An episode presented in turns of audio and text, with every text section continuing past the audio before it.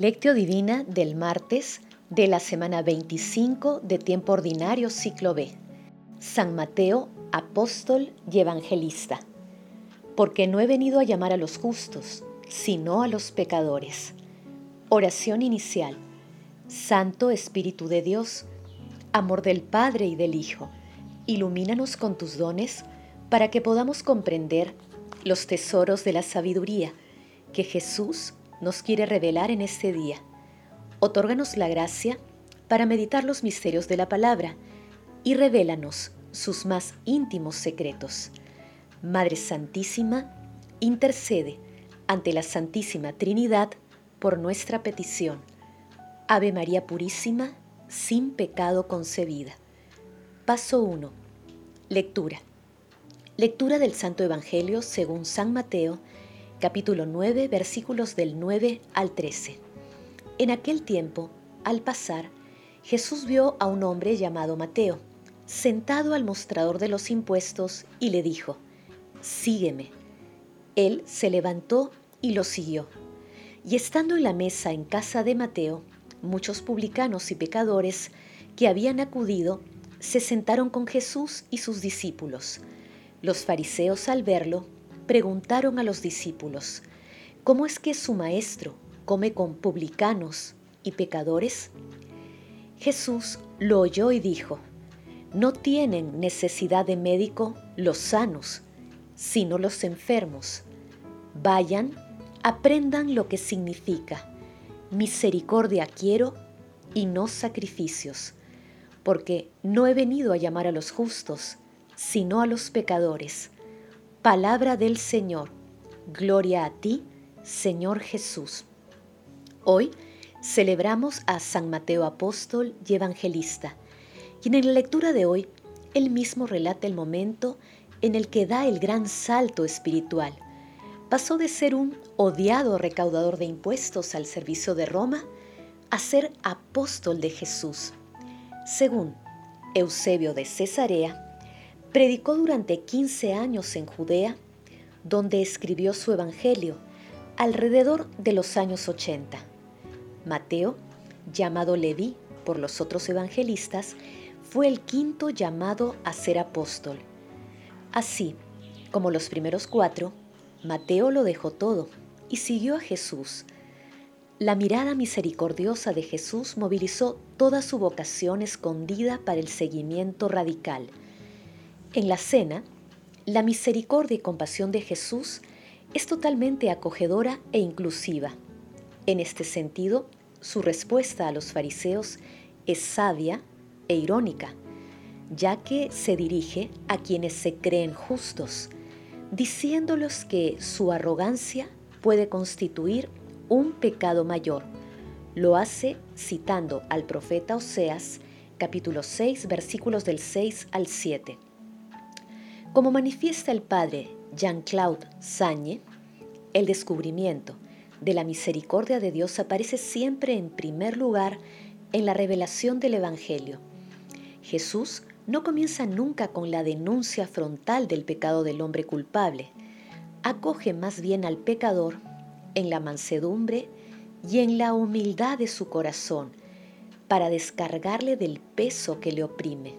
Jesús revela antes que nada, con los gestos y las palabras, la misericordia del Padre con los hombres pecadores y su voluntad de salvarlos de la muerte y llevarlos de nuevo a la vida. Paso 2. Meditación. Queridos hermanos, ¿cuál es el mensaje que Jesús nos transmite a través de su palabra? Mateo sigue a Jesús inmediatamente. Lo deja todo, lo cual es una expresión de su total vocación.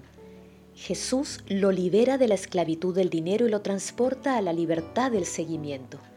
La vocación de seguir a Jesús es una forma divina de sanación del alma, y el que es llamado es perdonado porque se acerca y se une al mar de la misericordia infinita de Dios. Nuestro Señor Jesucristo conoce la profundidad de nuestros corazones y siempre nos mira de manera singular, con compasión y misericordia.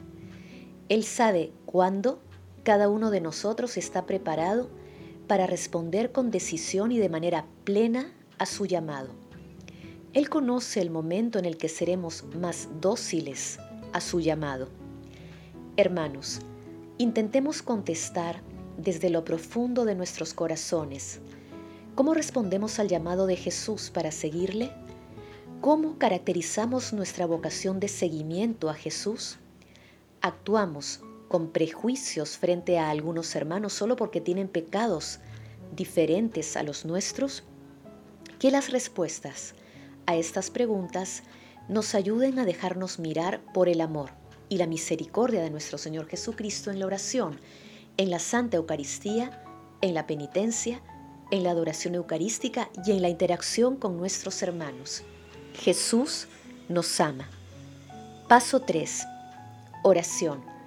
Padre Eterno, que te dignaste elegir a San Mateo con inefable misericordia para convertirlo de publicano en apóstol, concédenos que fortalecidos con su ejemplo e intercesión, te sigamos y permanezcamos firmemente unidos a ti. Amado Jesús, tú que llamaste al apóstol Mateo a seguirte, concédenos la gracia de conocerte más, de amarte más, de responder plenamente a tu llamado y de seguirte siempre confiando en tu misericordia y providencia por donde vayamos. Perdona todos nuestros prejuicios y haz que siempre detestemos el pecado, pero no al pecador. Amado Jesús, tú que repetiste la enseñanza del Antiguo Testamento, misericordia quiero y no sacrificios, concédenos los dones para ayudar a nuestros hermanos a acercarse al océano infinito de tu misericordia, en especial a aquellos que se han alejado de tu mirada. Padre eterno, por tu inmenso amor y misericordia, conceda a todos los difuntos de todo tiempo y lugar la gracia de disfrutar del gozo eterno, en especial a aquellos que más necesitan de tu misericordia. Madre Santísima, Madre de la Divina Gracia, Madre del Amor Hermoso, Reina de los Ángeles, intercede ante la Santísima Trinidad por nuestras peticiones. Amén. Paso 4. Contemplación y acción. Contemplemos a nuestro Señor Jesucristo con un texto de Pedro Crisólogo. Las riquezas revelaban a Mateo como maestro de la avidez y lo oprimían hasta tal punto con el peso de las bolsas de dinero que no conseguía levantarse hasta la inocencia, alzarse hasta la justicia, a impulsarse hasta la virtud. El hecho de que Cristo hubiera llamado para seguirle a un hombre como él, el hecho de que le hubiera elegido para tareas divinas, si no se investiga más a fondo, suscita una cuestión muy difícil de comprender y ojalá suscitara solo una cuestión y no el escándalo que manifestó en aquel tiempo la acusación de los presentes. ¿Cómo no había de encontrarse en un aprieto la fragilidad humana al creer que el dinero tenía tanto valor para Cristo, que le concedió su confianza a un hombre deshonesto, su favor a un individuo venal, el encargo de la caridad a un maestro de la codicia, la enseñanza de la santidad a un maestro de la usura, a un publicano del mundo el secreto del cielo? Jesús le dijo, ven y sígueme. No le dijo, llévame porque buscaba a Mateo. Le dijo, sígueme, es decir, rompe las ataduras, suelta los lazos y sígueme. Búscate a ti mismo, abandona la usura para conseguir encontrarte mas el justo pretende juzgar a Dios porque se inclina hacia el hombre, porque vuelve su rostro al pecador, porque está ávido del penitente, porque tiene sed del retorno del pecador, porque bebe la copa de la piedad.